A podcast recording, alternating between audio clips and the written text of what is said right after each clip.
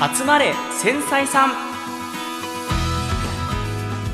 集まれ繊細さん特別編です。ゲスト武田由紀さんと一緒に HSP と働き方についてお送りしていきます。私もちょっと小屋敷さんにいろい。ろあのお伺いしたいことがありまして、うんうん。やっぱりこう HSP の人の中でもこれから仕事どうしようかなっていう時に何かねフリーランスになる選択肢もあるなとかあるいは副業でね何か始めたいなっていう方が結構いらっしゃるんですよね。えっと、仕事のご相談とかに乗ってると、そういう話が出てくることがあります。それでやっぱりこうフリーランスになっていくってかなり皆さん清水の舞台から飛び降りると言いますか、うんかなり勇気のいることだっていうふうに皆さはいんやっぱり思われるんですよね。私もそうでしたし。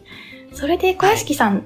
どうだったのかなと思って、フリーランスになるまでの決断って、めちゃめちゃ勇気がいりましたでしょうか、それとも結構すんなりスッと行かれました？いや、えっと、私は、フリーランスになるまでに、2年から3年ぐらい。悩んでって感じでしたね。うーん。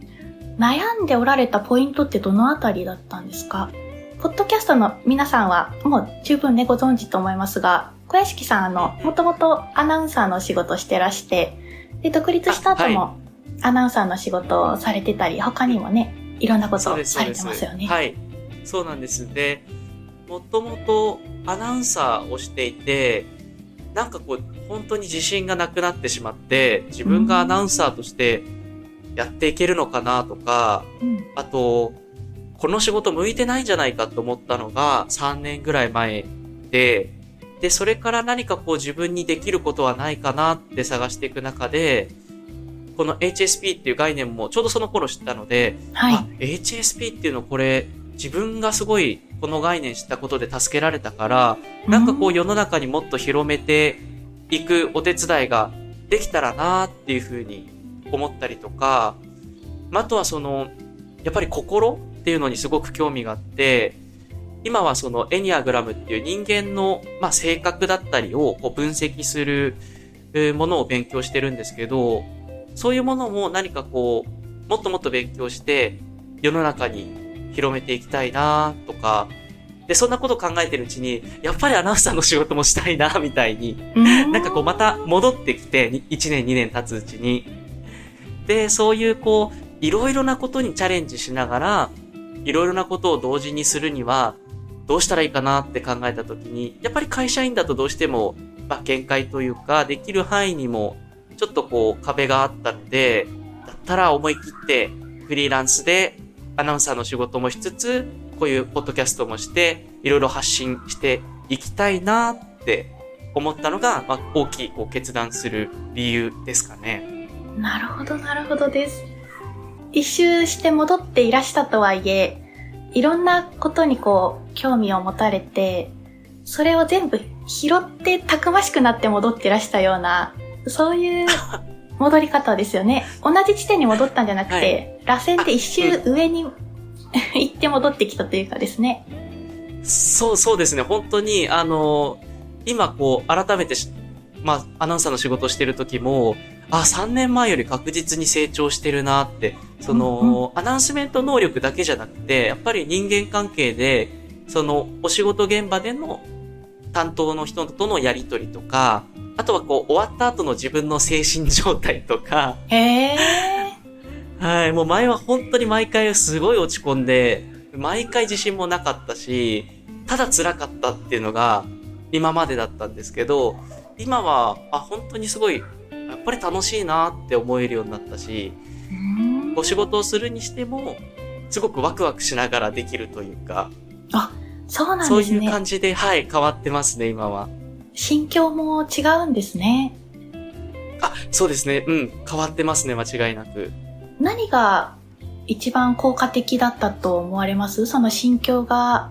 前、昔とはね、変わって終わった後に、なんかね、心境が違うっていうのは何が良かった？でしょうか？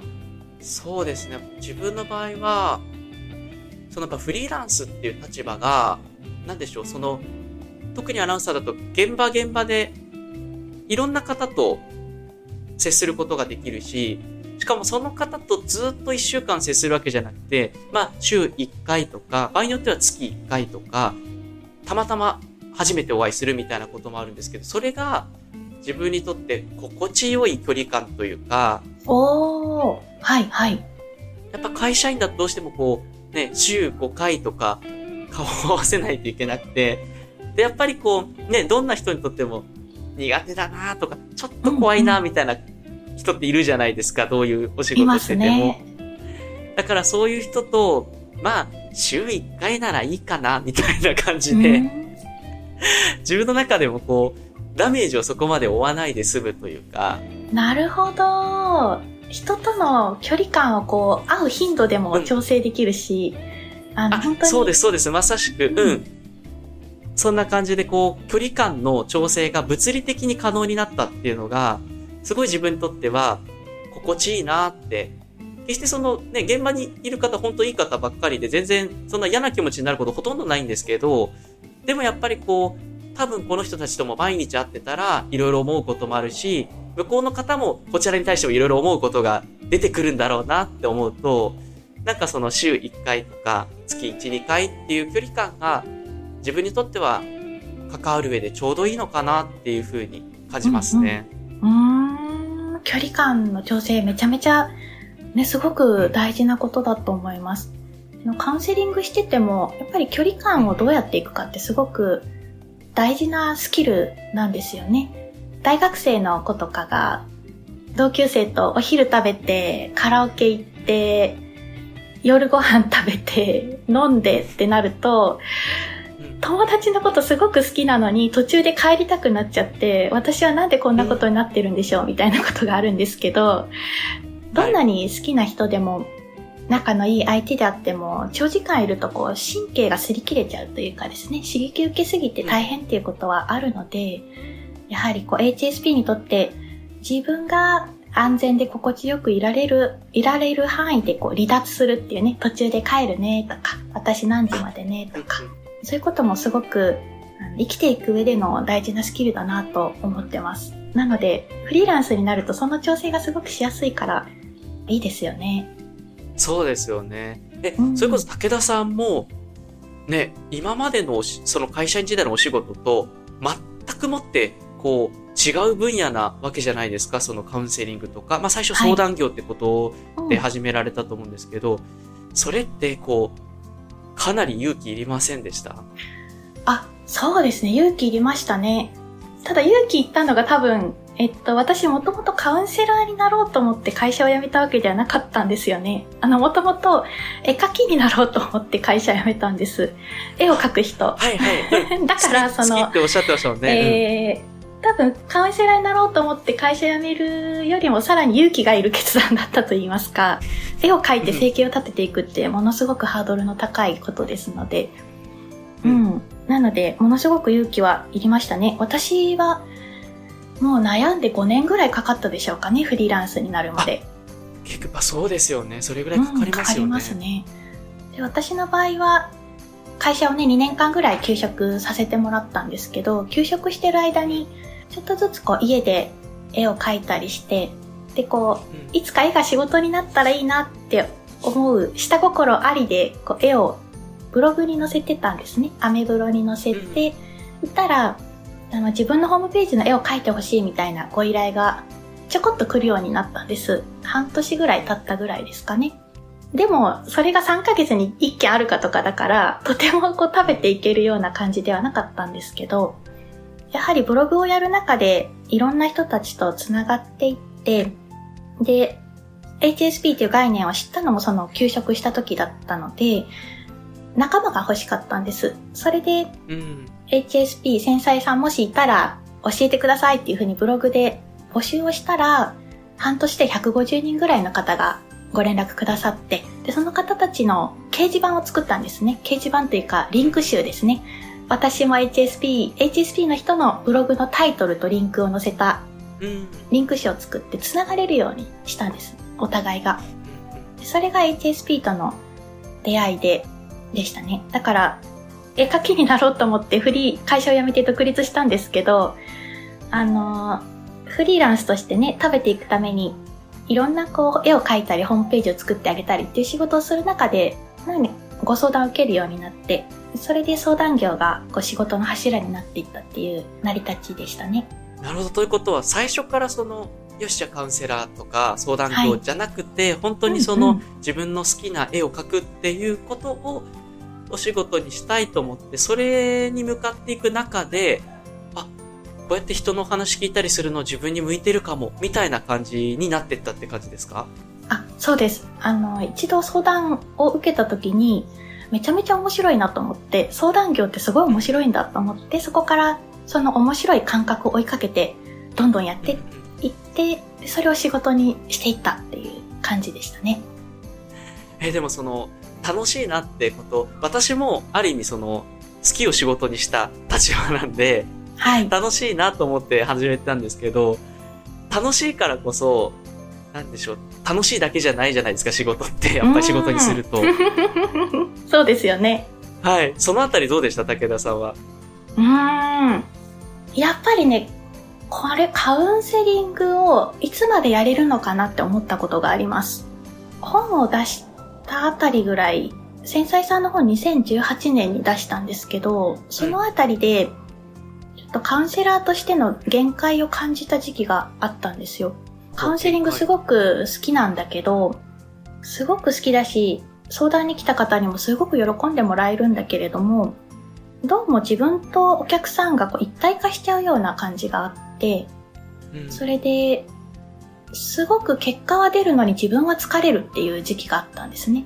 お客さん喜んですごい元気になるんだけど、帰り道で自分がどっと疲れてるみたいな時期があって、はいこれいつまでできるんだろうなって思ってたことがありました。でもそれ以降、それ以降やっぱりこういろんなところでカウンセリングの技術を改めて習い直して、それで自分のこう気持ちとお客さんの気持ちをこうしっかり分けて話を聞くとか、そういう技術をしっかり学んで、あの、新しいね、トラウマに関する両方も学んで、それで、やっぱり改めてカウンセリング面白いなって今は思っていますね。ああ、そのじゃあ大変だった時期もあったけど、まさしくその私と同じ一周回ってじゃないですけど、あ、やっぱりこれ面白いな、みたいな今は感覚にあるって感じですか、そうですね、今は。はい。面白いですね。で、ちょっと行き詰まってまたこう情熱が復活した体験を経て、やっぱり件数、カウンセリングをやりすぎるのもやっぱりこう体が持たないんだなっていうこともよくわかりました。うんうんうん。あのそうですよね。だってそれだけこう、うん、ある種全神経を使ってはい、自分のこう特技が活かされる分、その分こう、うん、エネルギーをむちゃくちゃ使うわけですもんね。そうなんです。だから、一日にね、本当に、私の場合は、まあ、できてマックス6件ぐらいかなって感じなんですよね。で、ベストはもう3件とか、1日3人ぐらいだと自分も元気だし、がっつりできるかなっていう感じですね。うん、だから、自分の、こう、心身の状態を見ながらこうカウンセラー、どのくらい、うん、やっぱり やりすぎると良くないなっていうのも感じた時期がありますね。えっと、白ご飯大好きなんだけど、食べすぎるとちょっと嫌になっちゃうみたいな 感じで、すごく自分がすごく大好きでいられる量を守るっていうのは、すごい大事なんだろうなって思いました。なるほど。今のお話すごい私も本当にその通りだなって思って、やっぱりこれも距離感だったりしますよね。その、確かに確かに自分の好きなものとの距離感も、詰めすぎると、やっぱりちょっと無理が出てくる。それこそね、好きな人とも一緒にいるの楽しいけど、ずっと一緒にいたら、やっぱりしんどくなるし、そういう意味でも、こう、程よい距離感をやっぱ何事にも取るのがすごく大事で、はい、で、その距離感の取り方っていうのが、まあ、私もそうですし、おそらく武田さんもそうだと思うんですけど、このフリーランスっていう立場が、ある種こう調整がしやすい、自分に選択権だったり、裁量があるっていうのが、すごくいいのかもしれないですね、今。うん、そうですね。まあ、フリーランスだと仕事の量を調整しやすいっていうのはありますけど、まあ、えっと、人によってはね、仕事量減らす、まあ私もそうですけど、減らすとがっつりこう 自分に入ってくるお金がね、減るっていうのとイコールなので、うん、結構、それが向いてる人もいるし、向いてない人もいるかなっていう感じはします。うん、だから、仕事における責任も、がっつり持つ方が心地いい人もいれば、ちょっと責任を減らして、気負わずにいける、働けるぐらいがちょうどいいっていうような距離感の取り方の人もいるので、本当にフリーランスでもいいし、会社で組織で働くのでもいいし、自分はどのくらいがちょうどいいんだっけっていうのをこう正直にですね、カウンセリング好きだったらどんだけでもやれるはずでしょっていうとちょっとこう正直じゃなくなるので、正直に見つめていくっていうことは皆さんにとっても参考になるといいなと思いますね。そうですね。まさしくその、ね、立場がフリーランス、会社員という、これだけに別に限らず、自分のその精神状態だったり、まあスケジュール的な問題だったりで、こう自分にとって心地いいっていうポイントをこう探せれば、はい、ね、どんな形であっても、その人がこう、伸び伸び生き生き働けていたら、それがやっぱり一番合ってるってことですよね。はい、そう思います。